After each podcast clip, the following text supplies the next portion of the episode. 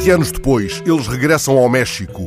Miguel Rios, Ana Belém, Vítor Manuel e Juan Manuel Serrat dão já a partir de amanhã quatro concertos no Auditório Nacional da capital mexicana, revivendo os espetáculos com que, na mesma cidade, encheram há 20 anos a Monumental. É um regresso aclamado pela imprensa mexicana, por alguma razão, Miguel Rios reconhece que as suas canções e as dos que com ele agora regressam ao México são o fio emocional de muitas vidas. Ana Belém, que viveu com Vítor Manuel alguns meses no exílio mexicano, explica que sempre olhou para o México como sua segunda casa. E isso explicará que tantas vezes lá tenha cantado A Porta de Alcalá, porque as sombras de que falam certas canções suas podem seguir os nossos passos em muitos lugares.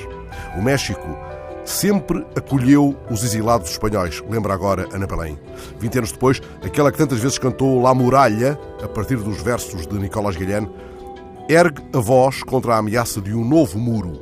É que, como acaba de dizer Juan Manuel Serrat aos jornalistas que lhes lançam perguntas no Auditório Nacional da Cidade do México, desgraçadamente, há quem prefira os muros aos caminhos.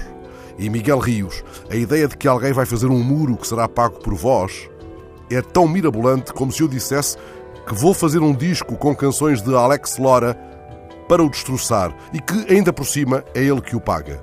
Se não fosse tão dramático, seria uma grande chorrada. Serrat, que estava por perto e escutava, traduziu uma grande estupidez. E lendo isto, fui ouvir uma antiga canção do líder da banda El Tri, aquela em que o mexicano canta Parece fácil, mas na realidade é difícil. O sangue é débil, o corpo é frágil, a carne é débil, a vida é frágil. O mais certo é que, por causa disto, vá trauteando essa velha canção do roqueiro mexicano quando amanhã me fizer a estrada, a caminho da Coimbra, onde se revelou como grande criador e intérprete aquele que sonhou uma cidade sem muros, nem ameias.